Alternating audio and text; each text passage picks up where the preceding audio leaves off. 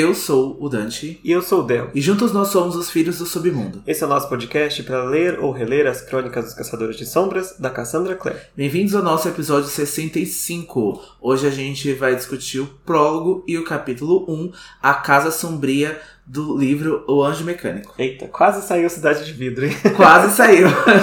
Ao costume, hoje a gente estreia a quarta temporada do nosso podcast. Estamos indo aí para mais de um ano e meio de conteúdo sobre Cassandra Clare aqui nesse, nesse podcast de nosso Deus. né? E a gente está muito, muito feliz de finalmente ter alcançado esse livro. A gente fica muito feliz a gente ficou muito ansioso. A gente está gravando esse episódio uma semana antes da nossa estreia, até para poder ficar pronto, até pra gente poder divulgar ele aí com mais calma. E a gente falou assim, assim que a gente terminou o roteiro, a gente falou, a gente precisa gravar, porque a gente viu todos os detalhes e todos os desenvolvimentos que a Cassandra colocou logo já desde o início com os personagens personagens, com a trama que vai acontecer aí pelos três livros, e a gente ficou muito ansioso. Então a gente teve que gravar, né, Del? A gente sentou para gravar para poder discutir, porque a gente já também não tava aguentando de ansiedade. É verdade. E como é um início de, de série nova, né? tem muita coisa para ser explicada para situar a gente nesse, nesse outro ambiente e acaba que a gente volta quase como a gente era mais no início do podcast, que tinha coisas novas para explicar, né? Vai entrando termos, vai entrando várias coisas e agora que tem a Instrumentos Mortais quase completo, né, meia trilogia, dá para falar de muito mais coisas sem medo de spoiler, né, inclusive comparar com a saga da frente. Então a gente tá bem mais aberto agora para falar. Claro que continua a regra de não ter grandes spoilers aqui de Peças Infernais, né, até a gente terminar, mas a gente já tem o conteúdo de trás para poder é, comentar mais sobre, né, inclusive comparar é, como as coisas foram refletindo lá em 2007, né? Como foram refletindo, porque a gente vai ver várias pistas que a Cassandra deixou, porque aqui eles são antepassados, né, do pessoal de instrumentos mortais, a gente vai ver como essas relações da clave foram também impostas aqui, como tudo isso foi crescendo, então é bem refletido na saga dos instrumentos mortais, e a gente vai ver então esses detalhes complementam muito mais a leitura, né? Para quem tá lendo aí, quem tá seguindo aqui, a gente vai tentar abordar da melhor forma possível, igual como o Del falou, sem dar muitos spoilers, mas a gente tá muito ansioso para encontrar aí essas pistas, para encontrar o que a Cassandra deixou aí que reflete em Instrumentos Mortais. É verdade, inclusive igual o episódio passado, né, que aquela personagem aparece conversando com o Magnus e eu fiquei, Olha só! Algo que eu nunca percebi da primeira vez e eu já li umas duas vezes e não, não, não percebi. E agora que a gente vai mais profundo, a gente vê esse tipo de detalhe, né? E eu espero encontrar muitos desses ainda aqui nesse livro do Anjo Mecânico. Bom, mas vamos começar primeiro tirando do caminho os nossos sussurros do mercado das sombras dessa semana, né? Isso, a gente teve mais perguntinhas e respostas da Cassandra no Instagram.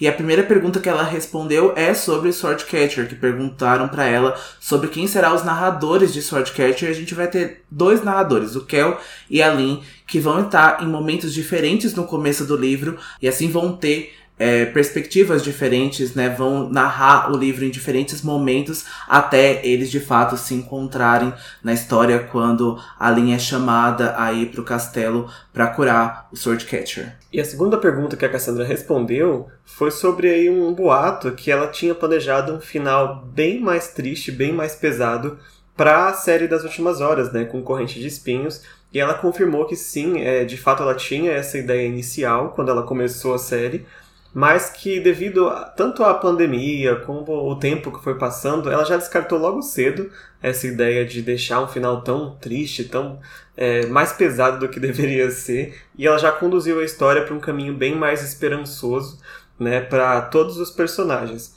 Inclusive, ela já disse que os que a gente está vendo agora, eles estão é, encaminhados para um caminho um pouco mais esperançoso do que ela planejava. Não quer dizer que vai ser só arco-íris e unicórnios, mas também não vai ser uma desgraça sem fim, né, ao final dessa série. Até porque esses personagens, para quem a gente que já leu, eles são muito queridos, né? Tanto para nós como para outros é, personagens dentro do livro. Então acho que seria muito triste a gente vê, assim, de forma trágica, vários personagens tendo um fim ali. Numa história que vai ser a última, né, desses personagens. Da maioria deles, eu imagino. Que não tem sequência para eles ter um final tão pesado assim. É, exatamente. A gente viu um indício disso em, uh, em Corrente de Ferro. A gente viu que foi um livro bem desesperançoso, foi um livro bem sentimental. Aí os personagens tiveram que confrontar várias coisas emocionais e foi bem difícil, né? Imaginar que que seria pior para esses personagens, eu acho que com certeza deixaria um gosto amargo aí pra gente. Eu não acho que vai ser arco-íris e unicórnios, eu acho que vai ter sim vários momentos emocionais. Eu tinha minhas teorias como seria esse final aí mais desesperançoso que a Cassandra tinha planejado. Eu acho que a gente perderia personagens importantes, eu acho que ela traria aí realmente uma coisa mais difícil para eles passarem. Mas eu gosto também da ideia de um final mais esperançoso, de um final aí que a gente vai ver a última vez esses personagens, talvez aí um, em um momento mais feliz. Eu quero ver se ela vai conseguir superar o prólogo de Peças Infernais, né? Porque ele é famosamente muito difícil de ser lido para todo mundo que acompanha. Bom, e ela também respondeu uma última pergunta que a gente não pode especificar muito o assunto, mas ela se respondeu sobre um casal específico que aparece lá nas últimas horas e sobre a possibilidade é, deles terem uma segunda chance, depois das confusões que aconteceram aí no, no primeiro e segundo livro. Então, por enquanto é isso. Quem quiser ir lá no Instagram ver sobre que personagens é, é lá no Instagram da Cassie tá o, a, o Perguntas e Respostas. Com isso dito, vamos pro anjo mecânico? Vamos lá, a gente vai para a sinopse agora e a sinopse é a seguinte. No prólogo de Anjo Mecânico, Will Herondale e James Casters encontram o corpo de uma garota durante suas patrulhas de rotina e suspeitam que pode ter sido obra de algo mais complexo que um ataque demoníaco. Tessa Gray desembarca em Londres atrás de seu irmão, mas é sequestrada pelas Irmãs Sombrias que têm planos obscuros para os seus dons. Antes de tudo, vamos nos situar aqui, né? Porque a gente estava agora três temporadas em 2007 lá em Nova York e agora esse livro se passa em abril de 1878 em Londres. E que época era essa, tanto para Londres quanto para o resto do mundo, né? O que a gente sabe é que em 878 ainda era o reinado da Rainha Vitória, né, da conhecidíssima Era Vitoriana, que tem toda uma, uma moda, tem todo um design de móveis, um design, uma filosofia de econômica, né? E essa era vitoriana ela só vai terminar em 1901. É quase no começo das últimas horas, que começa em 1904. Então a gente vai ter Rainha Vitória aqui ainda 20 anos depois desse livro, ainda vai ter. E ela já reina há mais de 40 anos quando esse livro começou. Então, assim, é bem comum lá essas rainhas durarem 90, 100 anos nos seus reinados, né? É, porque as últimas horas, então, é no reinado eduardiano, então filho da rainha Vitória, e vai se passar aí quatro anos depois, né, do final, então, da era vitoriana, e como o Del disse, né, é uma era muito bem ambientada, a Cassandra traz aí várias referências, né, às obras que eram comuns, que eram famosas naquela época, e eu gosto muito de estar tá tão assim, nessa vibe da era vitoriana, eu acho que as últimas horas, quanto Peças Infernais, tem as melhores ambientações, assim, as referências que ela traz, o jeito que ela descreve os móveis, a gente consegue pesquisar na internet, a gente consegue ver que de fato é sim o material que é usado naquela época, é sim as cores que eram usadas, então a Cassandra usa de muita pesquisa e muita referência mesmo, aí é muito bem feito todas essas coisas que ela traz pro, pro livro. Então deixa a gente com um repertório muito maior, né, pra, pra série e até pra gente poder discutir aqui no podcast. Com certeza. E além de, de todas as referências de época, já que no primeiro capítulo a gente é atirado com uma série de referências da literatura da época, né? Então não só e não só referências jogadas, mas ela escreve é, esses personagens e essa história, você quase sente que poderia ser uma história daquela época, sabe? Toda aquela ambientação e a própria Tessa, já no primeiro capítulo, ela se compara a outros protagonistas, né, de livros da era vitoriana. E não é à toa, sabe? Elas são muito semelhantes na forma de agir, na forma de pensar. Claro que com as adaptações por ser um livro escrito dois séculos depois, um século e meio depois, mas ainda assim, é, eu gosto muito dessa, de todas as referências. É um prato cheio para quem gosta da literatura britânica dessa época. Com certeza. E também mais outros detalhes que a gente tem aqui é que os primeiros acordos foram assinados em 1872, ou seja, seis anos antes do começo da história. Então os acordos estavam bem no início aqui e a gente vai ver então tudo isso se desenvolvendo. Que muitos caçadores de sombras dessa época não gostam desses acordos, obviamente, né? E tem aí um jeito bem conservador que é típico da época e a gente vai ver que o submundo não vai estar tá tão bem assim né, como a gente esperava, como a gente gostaria que estivesse nessa época. É, eu gosto disso porque para mim reflete duas coisas que eu senti um pouco de falta na primeira série. A primeira é que a, existe um personagem de ponto de vista adulto aqui que está muito ligado à questão das leis, que é a Charlotte, né? Então a gente vai dar, do ponto de vista dela, a gente vai ver essas transformações e vai ver os caçadores mais conservadores e vai ver a guerra é, política, né? A guerra do papel por trás de tudo. E também eu acho que reflete muito nas motivações do vilão também. Agora não vou entrar muito em detalhes, mas as questões das leis e a forma como os submundanos e os caçadores estão interagindo é, afetou muito esse vilão também e acabou que causou toda essa confusão. Então eu gosto muito de, por estar aqui, a gente está ainda nessa, nessa fragilidade né, de uma coisa muito nova. Que é bem o contrário do Valentim, que era a fragilidade de uma coisa que ficou desgastada, né? Porque não foi feito direito, digamos assim. Exatamente. Então, só para também completar mais a nossa ambientação, né? Porque muita gente confunde, até mesmo a gente aqui fica se perguntando, por exemplo, sobre Sherlock Holmes, né? Qual foi a data de publicação? O primeiro livro, então, de Sherlock Holmes saiu em 1887, nove anos depois do começo de Peças Infernais. E a gente vai ver muito sobre Sherlock Holmes e as referências referências em As Últimas Horas, porque lá também tem os regulares, né? Aquelas crianças ali que ajudam o Sherlock Holmes ali na, na, nos crimes, né? Nos mistérios que ele resolve. Então a gente vai ver muito dessa referência em As Últimas Horas mesmo, porque a Cassandra acho que não quis confundir aí, não quis colocar né, Sherlock Holmes, até porque seria lançado nove anos depois. Exatamente. Também tem o retrato de Dorian Gray, que saiu só em 1890, 12 anos depois que essa história começou. Então a gente também vai ver mais referências dele lá em As Últimas Horas. Mas aqui tem muitas referências a livros bem anteriores. E a gente vai ver, né, das Irmãs Brontë, vai ter da Jane Austen, então vai ter muita coisa que já tinha saído naquela época que os nossos personagens, inclusive, já leram, né? E fazem referências aí à torta direita dentro do livro. Bom, com tudo isso dito, a gente começa o nosso capítulo do ponto de vista do Will Herondale, né? William Herondale, qual é o nome dele, né, de batismo. E a gente vê que o Will está em uma patrulha junto com o seu parabatai, o James Casters. É uma patrulha aí rotineira dos caçadores de sombras, então eles já estão acostumados a fazerem isso, né? Então a gente vê que o eu aqui tem 18 anos de idade, então ele é um caçador de sombras mais treinado, mais velho do que aqui a Clary e o Jace no começo de Instrumentos Mortais. E o Will acaba de destruir um demônio Shax, que a gente também já viu em Instrumentos Mortais, e logo ele percebe que o ácido do corpo do demônio destruiu a lâmina dele, né? A gente acha que ele tava com uma lâmina serafim e o Icor acabou destruindo a lâmina do Will, deixando uma bagunça aí para ele resolver. Mas o Will, ele tem aí um jeito muito diferente, né, de lutar as batalhas dele, ele tem um jeito muito mais cômico, muito parecido com o Jace, né? Eles são aí bem parecidos em personalidade, então o Will é bem irônico, é bem sarcástico e ele vai ali se vangloriar por ter matado o demônio com um golpe só, mas o Jen não está ali perto do Will como ele costuma ficar por ser o seu parabatai. Ele tá ali entre um dos becos onde o Will não pode ver por agora. É, e agora vamos começar com a descrição do Will, né? Porque é bem diferente do Jace, ele não é loiro, né? ele tem os cabelos pretos e os olhos violeta azul. E o Will nasceu em 1860, então ele tem 18 anos no começo desse livro, né, como o Dante bem, bem disse. E ele é descrito como uma pessoa de traços elegantes no rosto, maçãs do rosto altas, cílios longos e espessos, e é descrita pela maioria das pessoas que conhecem ele como extremamente lindo. ele também é musculoso e com as mãos calejadas devido aos seus anos de treinamento como caçador de sombras, né, desde cedo. Ele tem 1,80m de altura e parece que eu estou descrevendo o Mr. Universo. Mas é o Will Herondale.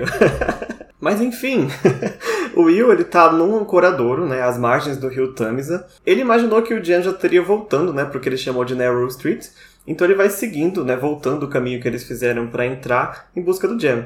E essa rua, né, esse ancoradouro, fica num distrito que chama Limehouse, lá em Londres, que é um distrito portuário, né? Então é, é, cheio de ancoradouros, tem marinheiros, tem bêbados, tem jogatina, com certeza tem prostituição também, tudo que o Will adora ficar no meio.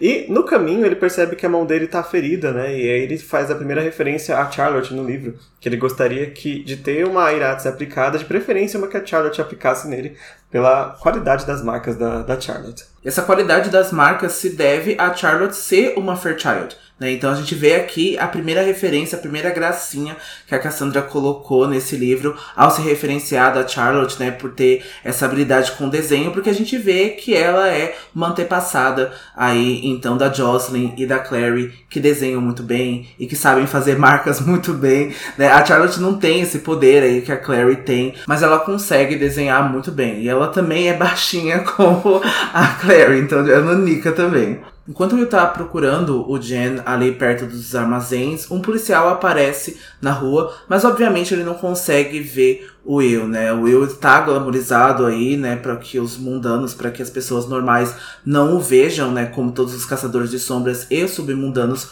usam o glamour. O Will até vai mexer com esse policial aí, né? Até vai cutucar ele, né? Zoando com ele. Ele vai até pensar tirar o cacetete dele, mas né, ele vai mudar de ideia, né? Porque ele vai lembrar que o James já puxou aí a orelha dele, né, para esse comportamento dele. E ele desiste da ideia, continua chamando o Jen, escuta a resposta em um dos armazéns e vai seguir então até o encontro dele. E aí a gente vê a primeira descrição do Jen, que tem o rosto angular, os cabelos prateados e os olhos que revelam a ascendência chinesa dele e que ele tá coberto de sangue agora. E o Jen também é muito alto, muito esguio e muito bonito também e tem 18 anos no começo do livro e a gente sabe que a Cassandra não falou aqui, né, que a ascendência dele é chinesa, mas a gente já quis colocar aqui e o quanto é estranho o Jen ter cabelos prateados. Isso que a gente vai poder comentar depois aqui, mas comumente, né, pessoas asiáticas aí não têm esse cabelo prateado, né, não de forma natural. A gente pensava que os cabelos do Jen seriam pretos, mas de alguma forma são prateados. É, e tá, além disso, ele é descrito como uma pessoa muito, muito, muito pálida. Né? Então ele é toda uma forma branca, né? Sob a luz do poste aqui do, de gás, ele deve estar tá parecendo um espírito né? ali pro, pro Will. Isso. E, e, James, então, fica, né, quase como o nome europeu dele, né, aí, né, nesse centro. Mas o nome dele é Ki Jian Ming, né, o nome dele de batismo. Ele usa James aí em Londres. E eu fiquei muito feliz a gente ver ah, é o primeiro Casters, né? Eu acho que Instrumentos Mortais a gente sabe que já existem Casters porque é uma das famílias quase que vamos assim dizer fundadoras, né? Uma das famílias mais famosas, mas a gente não tem nenhum membro da família, né, ativo em, no começo de Instrumentos Mortais, pelo menos, né? Na primeira parte da, da sextologia. Mas eu fiquei muito feliz aqui que é a minha família de coração e o Jen é um dos meus personagens favoritos, então já fiquei feliz com a introdução dele. Ai, vamos ter muitos Casters protagonistas ainda né, daqui pra frente. Até me surpreendeu de não ter tido nenhum mesmo Instrumentos Mortais, né? Não que eu lembre assim de, de referência, eu acho que tem ali a, a, alguns que participaram da Guerra Mortal, mas a gente descobre depois que eles estavam lá, né? Mas enfim, o Jane aparece, né, dali da, de dentro do armazém, ele tá coberto de sangue, como o Dante falou,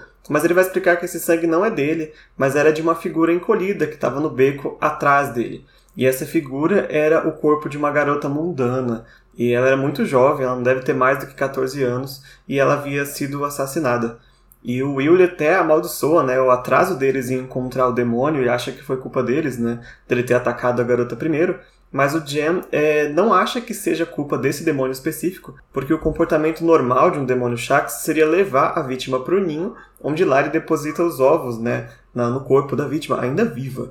Sorte dessa garota que não foi isso que aconteceu e azar que ela foi isso que aconteceu com ela, né? Porque na verdade o corpo da garota tinha sinais de esfaqueamento, então é sinal de envolvimento humano, pelo menos. É, ele também percebe que não há sangue o suficiente no beco, um sinal que ela foi então atacada em outro local e provavelmente se arrastou até ali. O Will tem outra teoria. Os Shaks também são comumente usados por feiticeiros para rastrear pessoas devido ao olfato apurado que eles têm. O demônio que ele encontrou parecia estar andando com algum propósito estranho, né? Então ele viu ali que talvez possa ter sido esse demônio que ele matou ali, ele estava próximo ali de uma forma aí quase que comum dos demônios Shax mesmo. É, eles não estão longe na, na teoria, né? De fato, a garota foi assassinada por uma pessoa humana, né? E o demônio estava ali em busca dela, mas no capítulo 1, quando a gente entrar lá, a gente vai ver exatamente o que aconteceu.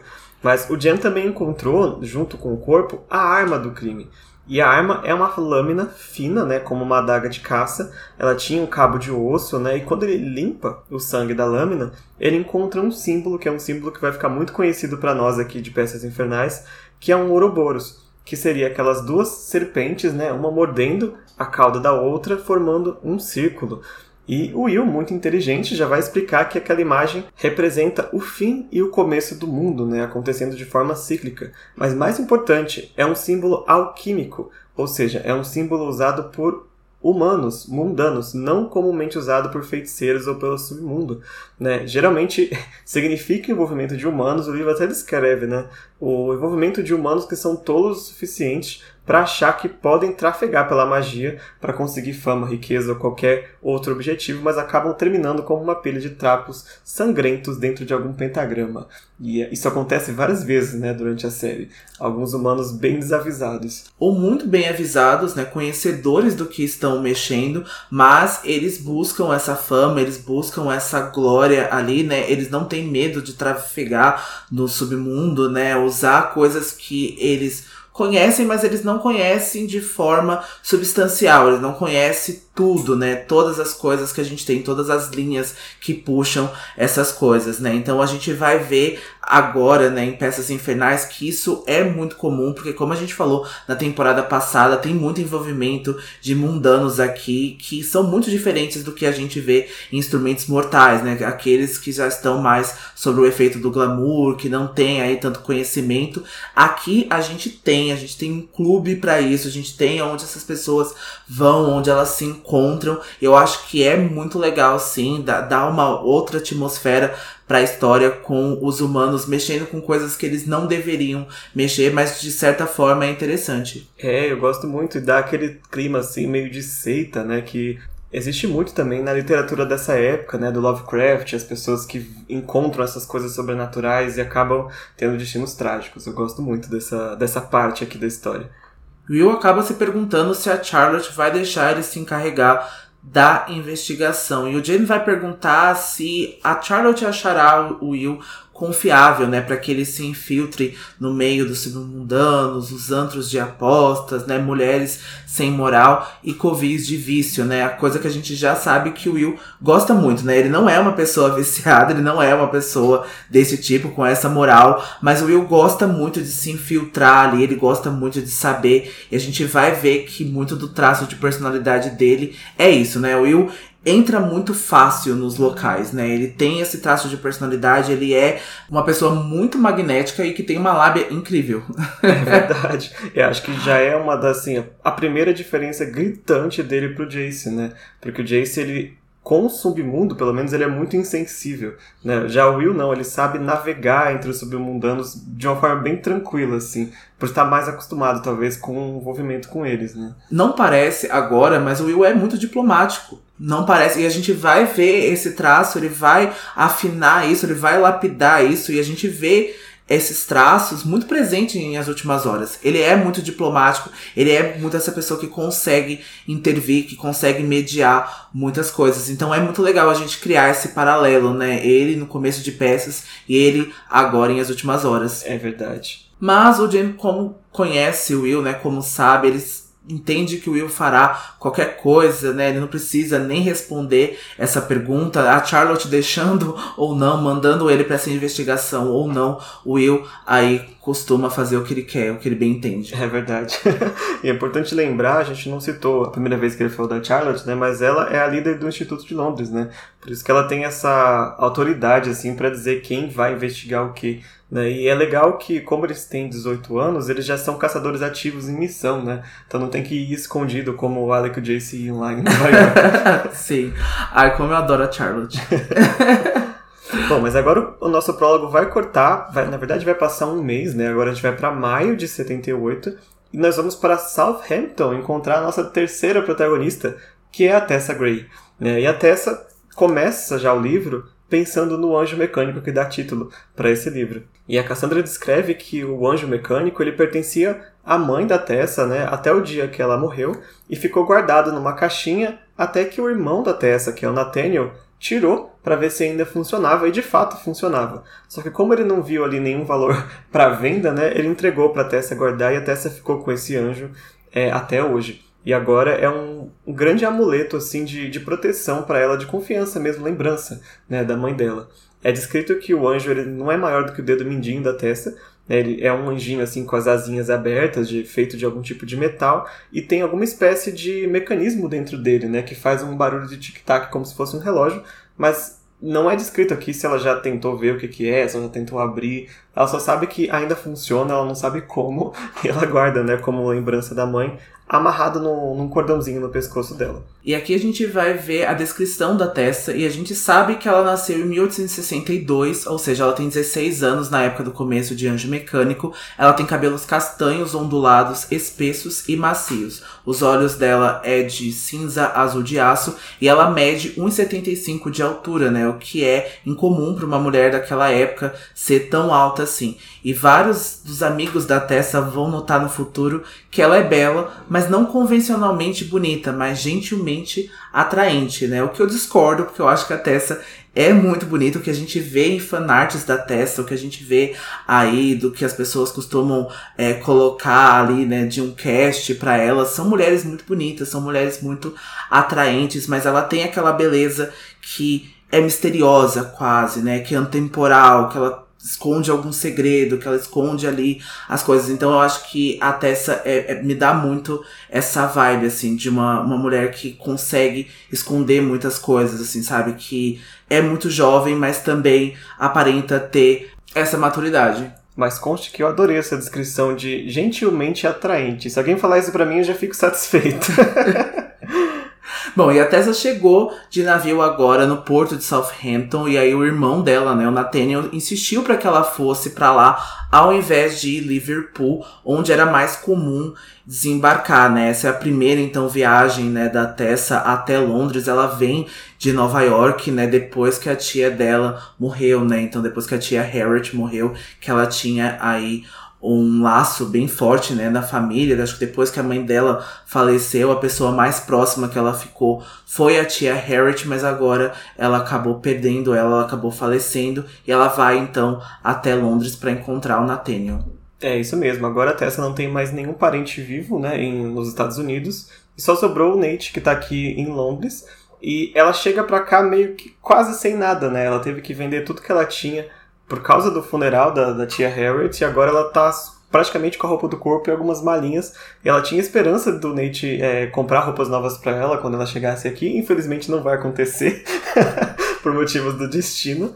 É, e ela também descreve que ela tá bem decepcionada quando ela chega primeiro em Londres, porque o Nate descrevia que a cidade era muito ensolarada, que era assim um calorzinho gostoso, mas né, a gente sabe que a Londres dessa época é descrita com muita neblina, né, muita neve, uma cidade cinza, uma cidade que parece que é suja, né, parece que é parece uma gota, na verdade, é muito gótica, né?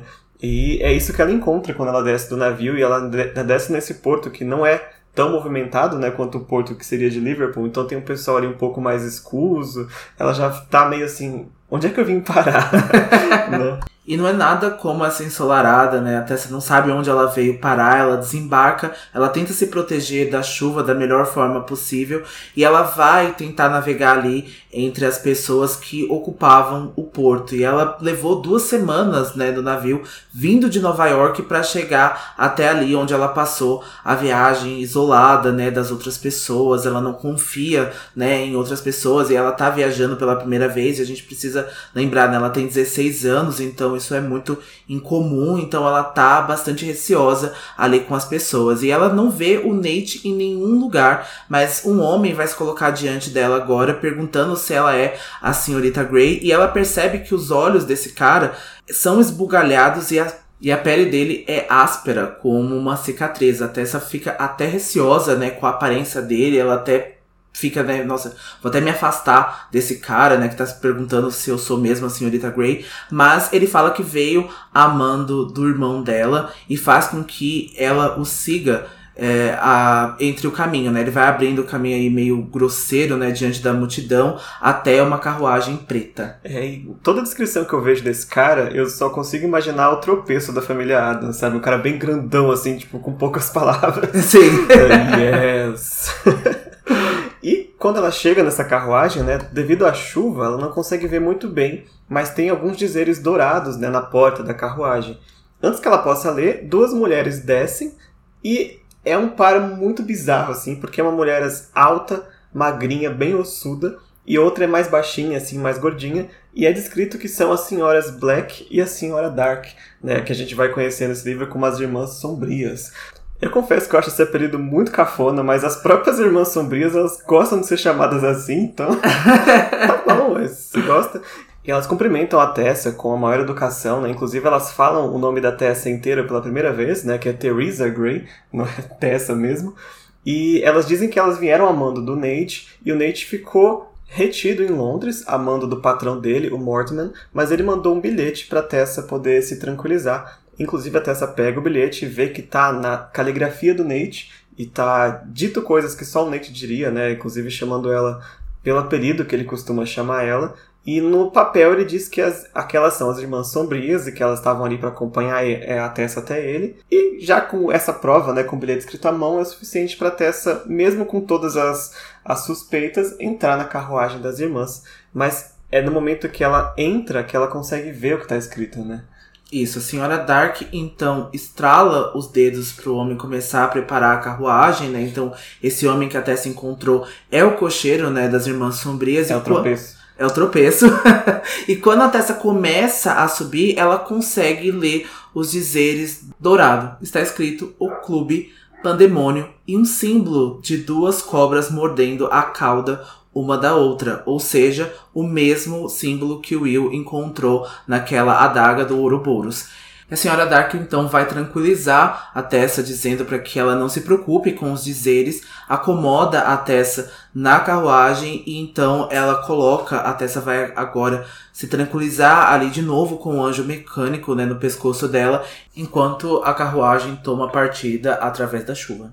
E com isso vamos passar seis semanas, né? Vamos para junho de 1878 e vai ser o início do capítulo 1 de fato do livro, né? Tudo isso era prólogo onde a Tessa vai descobrir que não não estava tudo bem. a gente volta, né, pro ponto de vista dela, e ela tá agora num quarto lá na Casa Sombria, e é o nome que ela deu pra Casa das Irmãs Sombrias. Ah, por isso não tem fim.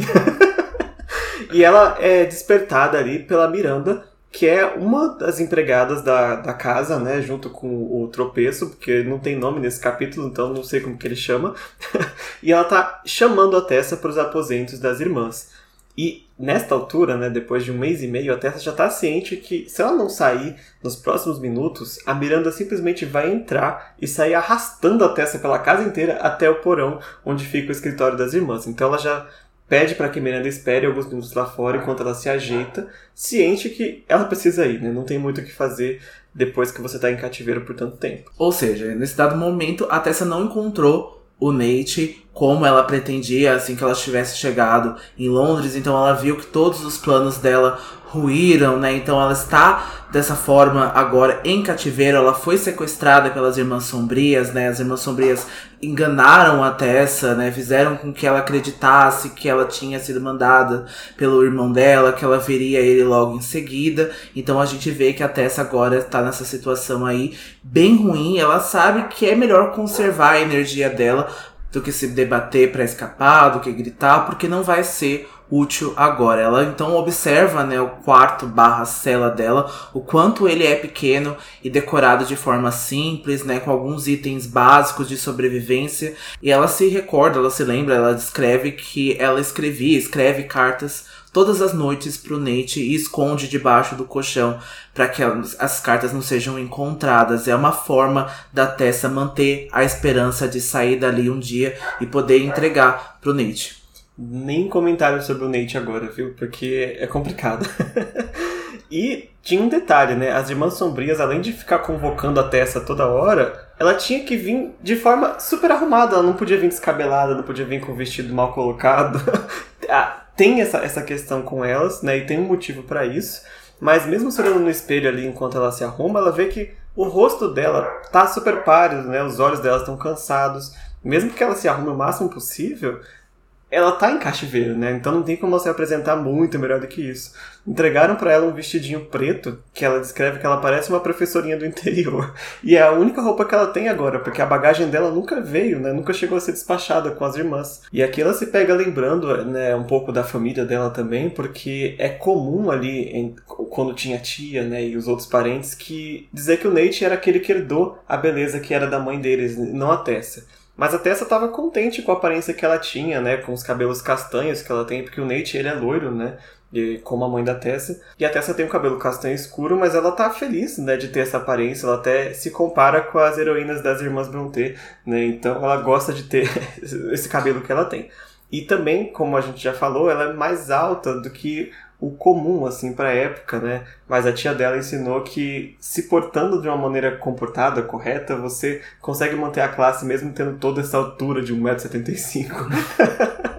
é uma época complicada, né, gente? É bem complicada essa época, mas é muito legal que a Tessa se coloca como essas protagonistas, né, de mulheres fortes ali. A gente vai ver que daqui a pouco a Tessa vai falar sobre os livros da, das irmãs Brontë, ela vai falar sobre mulherzinhas, toda essa referência literária da Tessa é muito importante para a construção dela e como ela se enxerga. Mas agora ela tá bastante triste, ela pensa com tristeza e saudade no Nate, porque sem ele ela tá completamente sozinha no mundo. Não há mais ninguém que se importa com ela caso ela desaparecesse. E até essa pergunta, se, vo se você sequer existe, se ninguém no mundo se importa com você. E aí os pensamentos dela de novo são interrompidos pela Miranda ordenando que ela desça, né? Então até foi bem legal essa alusão que a Tessa fez, né? Porque a gente, eu e o Del agora estamos lendo A Vida Invisível de Adi LaRue e acho que é uma pergunta que a Ed faria, né? Sem dar muitos spoilers, sem entrar muito aí nesse livro da Schwab, mas eu acho que é aí um, algo que a Ed pensaria, né? E a gente vê que a Ed e a Tessa têm muitas similaridades, né? Ambas são muito inteligentes, ambas são mulheres à frente do tempo dela, então é legal a gente poder fazer essa referência também. É verdade, é muito muito semelhantes mesmo. Mas, né, a Tessa foi interrompida nos seus pensamentos e quando a Miranda chega, a Tessa começa a é, descrever ela, né? E ela diz que ela não consegue nem identificar a idade que a Miranda tem de verdade. Ela pode ter algo entre 19 e 26, porque o rosto dela é muito sem expressão, né? Ela tem os olhos meio arregalados, assim. Da mesma forma que o tropeço tinha, ela até se questiona se eles não são parentes, né? De alguma forma. Mas o livro não descreve assim a fisionomia física assim, da Miranda, mas pelo fato dela estar arrastando a testa para fora, né, em outros dias, é, a gente percebe que a Miranda é muito, muito forte. Né? Ela tem uma, uma, capacidade física muito grande que não aparenta quando você olha a primeira vez. Fica aí pequenas pistas sobre a Miranda nesse capítulo. E a Tessa é escoltada né, por ela até o que seria o porão né, dessa casa e ela vai de novo segurando o anjo dela no pescoço como forma de conforto, porque ela já sabe o que, que vem por aí quando ela chega nesse porão. Pois é, no, nesse porão fica o escritório das Irmãs Sombrias e um corredor que seguia para a escuridão que a Tessa nunca conseguiu descobrir aonde levava, né? E a Tessa vai descrever enquanto ela tá passando é, para ir até o porão, que a casa é cheia de corredores escuros, né, portas trancadas, então é um lugar bastante hostil, bastante misterioso. E até só vai descrever pra gente que o escritório é o lugar que ela mais odeia na Terra, porque primeiro lá é sempre muito quente e mofado, as paredes estão infiltradas e cheira a água, lixo e lodo, né? Apesar do clima de Londres ser muito frio, ser muito ameno, né? Ter bastante neblina, dentro desse local é tudo muito quente, né? E ela vai descrever pra gente que as senhoras Black e Dark estavam lá bem vestidas e usando luvas brancas mesmo com o ambiente com esse calor, né? E é importante notar que nesse escritório é, tem um globo terrestre feito de bronze bem pesado que fica em cima da mesa das irmãs, né? Que é um item que vai se tornar mais importante mais para frente no capítulo. A Tessa sempre achou que tinha alguma coisa estranha na, na disposição dos continentes naquele globo, principalmente ali onde ficaria o centro da Europa, né, onde elas estão agora, mas ela nunca conseguiu chegar perto o suficiente para ver, porque uma ou outra irmã está sempre impedindo a Tessa de chegar muito próximo. E as irmãs dispensam a Miranda, e a senhora Dark chama a Tessa e entrega um pedaço de tecido rosa para Tessa, um tecido já meio gasto, até como aqueles que você faz laços, né, para a cabeça. E a Tessa descreve que a senhora Dark, comparada à outra irmã, é um pouco mais gentil, porque a outra irmã é mais acostumada a bater né, e a gritar com a Tessa quando ela quer alguma coisa. E já nessa altura, né, às seis semanas de cativeiro, a Tessa já está acostumada ao que vai acontecer agora em sequência. Né, as irmãs vêm, entregam itens para ela, geralmente itens que eram itens pessoais de outras pessoas que ela não conhece, como relógios, como brincos, e pedem para que a Tessa pegue esse item e se transforme. Isso, porque frequentemente a Tessa se sentia como se estivesse sendo julgada naquele cômodo como um assassino no Old Bailey, que é aí conhecido como a corte criminal de Londres. E na primeira vez que isso aconteceu, elas lhe entregaram uma luva feminina e gritaram, estapearam a Tessa sem que ela entendesse o que ela queria que, elas, que ela fizesse. E mesmo ali, ela não chorou. A Tessa vai descrever, ela vai contar que ela detesta chorar na frente das pessoas, muito menos na frente de pessoas das quais ela não confia. As irmãs então mostram, mostraram para ela o anel do Nate manchado de sangue e alegaram que ele estava preso e que ele morreria se a Tessa não cumprisse o que ela mandassem, o que elas mandassem. E a partir daí foi só ladeira abaixo para Tessa, porque, né, com o Nate de refém, ela foi se sentiu obrigada a cumprir tudo que as irmãs pediam. E ela teve que tomar várias poções estranhas e teve que fazer vários exercícios que ela não compreendia bem, né? Inclusive, num deles, as irmãs pediram para que ela se imaginasse como um barro, né, uma coisa sem forma e pronta para ser moldada, por exemplo.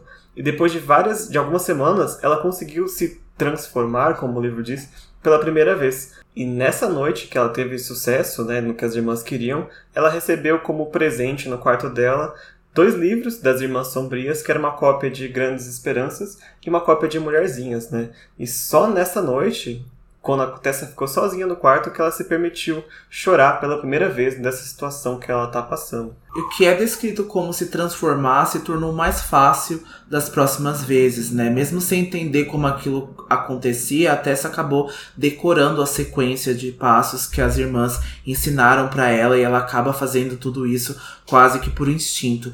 E agora com o tecido rosa nas mãos dela, ela começa a se lembrar desses passos. Ela se concentra no eco da pessoa que uma vez possuiu esse objeto, né, que no caso agora é o tecido, e aí tudo desaparece enquanto ela segue o fio até a pessoa, sentindo a pele dela formigar com pontadas quase elétricas, né? E a Tessa descreve que isso doeu bastante da primeira vez, ela achou que ela morreria nessa hora, mas agora ela suporta enquanto o corpo dela estremece e o anjo na garganta dela, ele bate, né, o mecanismo dele cada vez mais rápido agora. E aí tudo vai se explodir dentro dela, ela desperta, tonta, e seu corpo havia se transformado. Exatamente, a transformação é literalmente uma transformação física. Né? Agora a Tessa está num corpo menor do que o dela, o vestido que ela estava usando está até pendendo mais largo no corpo, e ela olha para as mãos que ela percebe que não são as mãos dela. Né? E aí a senhora Black se aproxima e pergunta para ela qual é o nome dela, e uma voz, que não é a voz da Tessa, responde que o nome dela é Emma Baylis. E agora a Tessa vai, na cabeça dela, enxergar as memórias dessa Emma, né? E saber a história da vida dela, digamos assim, até o momento que a Emma chegou a falecer. E a, o livro conta que a Emma é, era pobre, né? Ela tinha, vinha de uma família de seis irmãos e aprendeu a costurar desde cedo para poder sobreviver. E é devido a esta profissão que ela precisou ir para a rua uma vez para costurar sobre a luz do poste de gás, porque ela já estava sem velas em casa. E foi nesta situação que ela acabou topando com alguma coisa, ou na verdade com alguém, que acabou tirando a vida dela. E é bem horrível, assim, porque a Tessa ela acaba tendo que ver toda a morte da Emma do ponto de vista dela, né, de dentro do corpo dela, ela, inclusive sente as dores que a Emma sentiu. Né, ela vê a, a lâmina e vê tudo, e é quando a gente descobre que esta Emma é o corpo que o Jamie encontrou lá no prólogo. Né, a gente vê o momento da, da morte dela e a gente vê até o final, quando ela se arrasta pro beco, né, esperando que tudo acabe antes que aquela pessoa que perseguia ela é, a, a, encontrasse. Só como detalhe, a gente vê que é o momento que ela chuta a lâmina da mão do assassino, né? Por isso que o Jem acaba encontrando ela depois, próximo do corpo. E aqui o livro já entrega de cara, assim, qual que é o grande diferencial da, da protagonista, né? Porque a Clary a gente demora um tempo para ver que ela, nossa, ela tem o poder das marcas e tal. E aqui a Tessa ela se transforma em gente morta. a primeira vez que eu li, eu não não entendi nada, sinceramente, tipo, não não matei a charada do livro, porque é muito óbvio quando você já sabe, mas quando você não conhece o universo dos caçadores, é meio, nossa, o que será que ela é? Né? O, que, o que que faz isso? O que foi as Irmãs Sombrias que fizeram? Eu achei um, um mistério, assim, muito bom, né? E também a forma que ela vai começar a usar esses poderes, eu acho muito interessante. Tem muito potencial, né? Tem muito potencial. Eu também logo pensei, né? Isso é algo que a gente vê em Metamorfos, né? A gente vê isso aí como essa criatura sobrenatural que consegue, então, se transformar em pessoas, né? A partir de objetos, mas a gente vê que a Tessa é um pouco diferente. É quase como ela se conectasse com a alma das pessoas, né? Algo, a alma daquilo ali do que ela tá tocando, né? Ela consegue acessar as memórias, ela consegue sentir sentir o que a outra pessoa sentiu. E a gente, eu, pelo exemplo, eu não consigo é, lembrar de alguma história com metamorfo que eu tivesse visto com tanta profundidade assim, né? Que eu tivesse visto todos esses detalhes que a Cassandra usou com a Tessa, né? Então logo eu comecei a suspeitar, talvez ela seja um ser do submundo, uma feiticeira, algum tipo de lobisomem, algum tipo. A gente não sabe o que a gente pensa logo quando a gente encontra com a Tessa pela primeira vez. Isso vai se estender até o final do livro, né? Até o final da trilogia, na verdade, que é quando a Tessa vai descobrir a descendência dela, de onde ela veio, o que aconteceu com essa personagem, por que, ela tem esse dom e a gente sabe agora, né, quais então são os objetivos das irmãs sombrias que sequestraram ela para que ela usasse, né? Então, quase que testaram de novo, né? Quase como o Valentim, quase que experimentaram com ela de novo, né? Fizeram ela realizar esses experimentos, né? Fizeram ela realizar esses é, exercícios para que ela exercesse esse dom dela que ela nem sabia que ela tinha, né? Ela achou que até poderia ter sido algo das Irmãs Sombrias, que poderia ter sido algo que veio através desses exercícios, né? E ela até vai acabar esse capítulo sem compreender de fato, né? Se algo é dela ou se é algo que foi então testado, né? Que foi então exercido para ela. É, e diferente do Valentim, as Irmãs Sombrias também não têm nem ideia do que de fato elas estão fazendo. Elas têm algumas ordens e elas estão seguindo, mas o objetivo final está muito longe ainda da, do, da folha de pagamento delas, né? Então tem muita coisa que ninguém sabe ainda. A Tessa desperta novamente agora no seu próprio corpo e com a sua própria mente, e a senhora Black pergunta onde está a Emma, e a Tessa acaba revelando que a Emma está em um beco onde sangrou até a morte. E aí, na frente do vestido da Tessa, a gente consegue ver que agora está manchado de sangue, e ela não e ela sabe agora que não era o próprio sangue. As irmãs diziam que elas deveriam ter feito isso com a Emma antes, pois tiveram problemas com outra mulher que se chamava Adams e na época a Tessa havia se transformado nela e quando ela passou pela morte da dessa Adams, né, com um tiro de bala, a Tessa despertou e precisou ser convencida de que aquilo não era o sangue dela. Então a Tessa ficou desesperada, né? Então agora ela sabe depois dessas seis semanas aí desse período que não é o próprio sangue dela, né? Então, de certa forma, ela até acabou se acostumando com isso, infelizmente, né? Uma coisa horrível de se acostumar, mas ela acabou se acostumando. É verdade, e a gente vai é, entender depois que é, elas precisaram da Tessa porque o demônio Shax que foi encontrar a Emma acabou morrendo na mão do Will, né? Então elas ficaram sem saber onde que a Emma estava, como ela estava, o porquê a gente ainda não sabe, mas a gente só sabe que tinha esse objetivo aí de encontrar a Emma. Mas agora elas estão completamente satisfeitas com o resultado da Tessa ter feito a transformação completa né, e voltado ao normal é, psicologicamente inteira, digamos assim, e elas discutem que já talvez seja o momento da Tessa conhecer o mestre delas, o magistrado. Então elas chamam a Miranda né, para escoltar a Tessa de volta, enquanto a Miranda está chegando, elas estão ali tentando decidir qual era a hora precisa, né? A hora perfeita para informar o magistrado que o experimento com a Tessa estava concluído. E a senhora Dark até vai pontuar que, além de estar pronta, né, com as transformações, a Tessa deveria estar apresentável para o mestre delas. No fim, elas acabam decidindo que vão apresentar a Tessa nessa mesma noite para o magistrado, porque ele vai estar ansiosíssimo de encontrar a Tessa assim que ele souber que ela está conseguindo se transformar como deveria.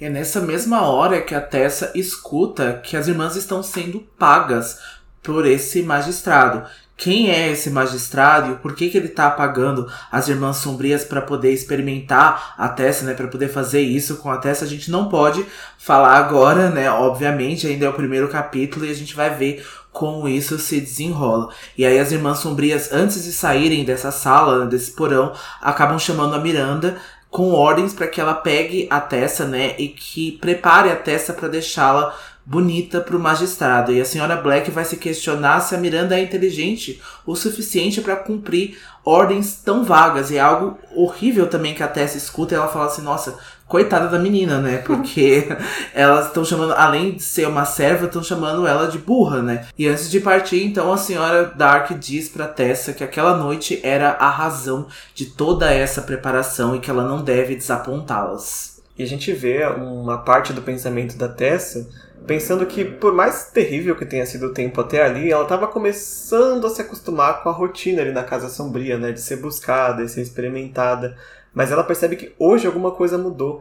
E a certeza que ela tinha que ela não seria morta, porque pra que vão me matar se estão me treinando, sabe? Pra que jogar fora o treinamento? Agora ela já tá começando a perder. Porque ela não sabe qual que é o objetivo final. Agora que tem essa pessoa, esse magistrado que ela não tinha ouvido falar até agora. E que as irmãs estavam só sendo pagas, né? Pra manter ela até, até então aí. E quando a Miranda começa a conduzir a Tessa de volta para cima, ela arrisca perguntar para Miranda quem é esse magistrado, né? E para surpresa dela, porque a Miranda nunca respondia nada do que ela perguntava, a Miranda começa a dizer que o magistrado é um grande homem e que vai ser uma honra para Tessa se casar com ele. E a Tessa, Epa, peraí, peraí, como é que é? E essas são as únicas palavras que a Miranda acaba repetindo para ela, apesar desse pânico. A Tessa acaba, né, pensando que está sem saída, ela pensa em se esconder, ela pensa em correr, mas ela não sabe nem para onde ir e ela acaba fazendo a primeira coisa que vem na mente dela, que é pegar o globo que fica em cima das, da escrivaninha das irmãs sombrias acaba acertando na cabeça da Miranda, esmagando todo o lado esquerdo do rosto dela. E pro choque da Tessa, não há sangue, e a Miranda continua repetindo que ela precisa acompanhá-la por uns momentos. Ela se levanta e ela acaba girando como bêbada, e ela acaba só parando quando ela atinge uma parede. E aí é que a Tessa vê um fio de fumaça saindo do corpo da mulher antes de correr para fora e subindo as escadas. E essa descrição aqui é muito boa, né? Porque ela fica ali como uma bailarina numa caixinha de música, né? Que fica parando ali. Então é bem estranho esse comportamento da Miranda e a gente não vai falar agora, porque acho que já no segundo capítulo a gente já vai ver quando o Will e o Jen chegarem ali, eles vão investigar e vão ver o porquê desse comportamento estranho da Miranda. É bem esquisito mesmo, mas pensando né, do ponto de vista de 1870, é muito assustador. Né? Quase monstruoso esse tipo de comportamento numa pessoa. Mas por isso a Tessa tá correndo desesperada, né? Ela volta pro primeiro andar da mansão, esbarrando em tudo, tropeçando tentando abrir uma porta atrás da outra, até que ela consegue chegar no hall de entrada da Casa Sombria. E é interessante que ah, o livro descreve que a decoração ali já parece antiga do ponto de vista da Tessa, né? Então, para ela, deve ser algo de 30, 40 anos atrás. E a única coisa que ela consegue encontrar ali é a porta da frente, que está aberta por algum motivo. Ela abre, ela consegue ver que é uma rua aparentemente normal, só que está vazia, com exceção de um homem que está lendo jornal ali, encostado em um dos postes de luz. Ela corre pedindo socorro para esse cara, para que ele ajude ela, só que infelizmente quando ele abaixa o jornal, ela vê que é o maldito do tropeço que estava lá fora lendo o jornalzinho dele. Não dá tempo nem dela se virar, ele pega a Tessa e a gente encerra o capítulo com a falha tentativa de fuga do cativeiro da Tessa. Olha, mas que sabor que ficou no final desse capítulo, né? Realmente foi muito bom mesmo. Acho que atendeu todas as nossas expectativas que a gente já tava, porque, como eu disse no começo do capítulo desse episódio, uh, tem muita coisa já aqui nesse prólogo e nesse primeiro capítulo, coisas que a gente não pode falar. Eu acho que a Miranda, né, só foi só a cereja do bolo, né, que completou o final desse capítulo, que deu essa estranheza, que deu essa coisa que, nossa, o que que tá acontecendo, né? Esse tipo de comportamento aqui. Então acho que foi muito legal, com certeza atendeu toda aquela ansiedade que a gente tava para comentar, o quanto a Tessa é uma ótima personagem, o quanto está na perspectiva dela é muito bom, é muito incrível, assim, a Tessa é realmente essa pessoa mais madura, ela tem 16 anos, mas eu acho que o comportamento dela é assim muito bom de se ler, é um, é um comportamento muito é até leve, né? Vamos dizer, até, até apesar dos acontecimentos, né, que vem na vida dela, é muito fácil de, de se ler a Tessa, é muito gostoso de se ler. As referências que ela faz com literatura também, a gente vê que aqui a personagem, né, é muito parecida com a gente, né, que é leitora, assim. Então ela vai fazer várias referências, ela sempre vai estar com um livro na mão. Então é muito legal, essa é uma das partes que eu mais gosto da Tessa. Então foi muito incrível poder rever isso de novo. É, e como protagonista, o que eu mais gosto dela é que é, perto do Will e do Jen, ela é a pessoa menos dramática dos três. Então ela é a pessoa que traz assim uma, um fiozinho assim de calma, gente. porque o Jane e o Will são muito, né, muito dramáticos. Eu acho isso muito bom da, deles, porque eles estão muito bem escritos, né, nesse livro. Mas a Tessa, ela pensa muito racionalmente, assim, tá, não vou ficar aqui me espelhando mais, porque eu vou guardar energia para fazer outra coisa depois. Eu acho uma clareza assim, de pensamento muito grande e, ler isso depois da Clary, que ela é bastante impulsiva, né, na, por causa de questões emocionais, é bem divergente. Né? Não que a Tessa não tenha defeitos, porque acho que este caminho dela acaba talvez complicando algumas coisas lá na frente, mas é muito gostoso de se ler. Né? É, eu vejo que tem muito dessa inversão que a Cassandra gosta de trabalhar né, nos livros dela. Então, o Will e o Jen, personagens masculinos mais dramáticos, mais sensíveis ao que está acontecendo. Né? A gente vai falar mais do Jen, principalmente que eu acho que é uma alma muito sensível, assim, né? O Jen é um artista e ele é muito sensível ao que acontece. E a Tessa realmente é, também tem as suas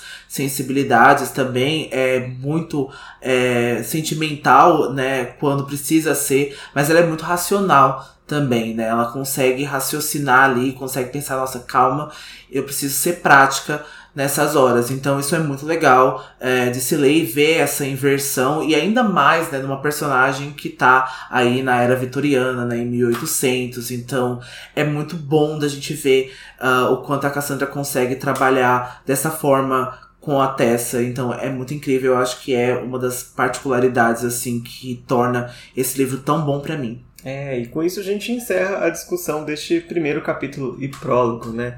A gente quer agradecer todo mundo que chegou aqui. Eu sei que tem gente que está começando o podcast por este episódio. Os senhores e as senhoras podem voltar lá para os Instrumentos Mortais para vocês ouvirem, tá? Não comece direto daqui. além de ter spoiler de Instrumentos Mortais, para quem não leu, eu acho que não, não, não é legal você desprezar o que veio antes, né? E que foi a estrutura para se construir peças infernais também. Então, mas se você chegou, começou agora, seja muito bem-vindo.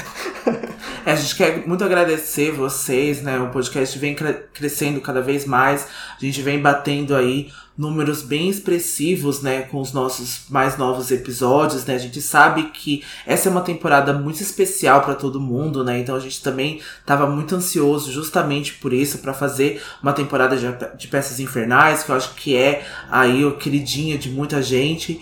Então a gente fica muito feliz e a gente espera que vocês gostem, né, que vocês estejam tão ansiosos que compartilhem aí com as outras pessoas que também gostam de instrumentos mortais, nos deem estrelas estrelas aí, né? Classifique os nossos episódios, nosso podcast nas plataformas de áudio, né? Na Apple Podcasts e no Spotify. Siga a gente nas nossas redes sociais. O nosso Instagram é Filhos do Submundo, nosso Twitter arroba Filhos Underline Submundo. A gente também tem grupo no Facebook, servidor no Discord. Então entrem lá também para ter mais discussões, discussões aí mais é, substanciais sobre as coisas. Então tem muita tem muito conteúdo além do nosso podcast, né? É verdade, você muito bem lembrou, porque agora é a hora de vocês seguirem a gente nas nossas outras redes sociais, porque tá crescendo aí uma novidade muito grande durante, que vai acontecer durante essa temporada do Anjo Mecânico. Mas já imediatamente o nosso Instagram já está todo reformulado para a estreia dessa nova temporada, com um logotipo novo e com conteúdos novos que a gente está criando e produzindo para vocês, para a gente poder expandir as nossas discussões aqui sobre a série, né? Porque é, a gente cresceu como podcast, mas também estamos crescendo aí nas nossas outras mídias também, para a gente conseguir alcançar muito mais gente. A gente espera ter a participação de vocês aí nessa nova fase do Filhos do Submundo. Mais uma vez, então, muito obrigado para quem acompanhou até aqui. Muito obrigado pela preferência, pelo carinho. A gente volta na semana que vem, então, agora aos sábados, tá? Então já marque aí na agenda que agora os episódios novos saem aos sábados. A gente volta na semana que vem com o capítulo 2, O Inferno é Gelado de Anjo Mecânico. É isso. E até lá, não se esqueçam. Todas, todas as histórias, histórias são, são verdadeiras. verdadeiras. Tchau. Tchau.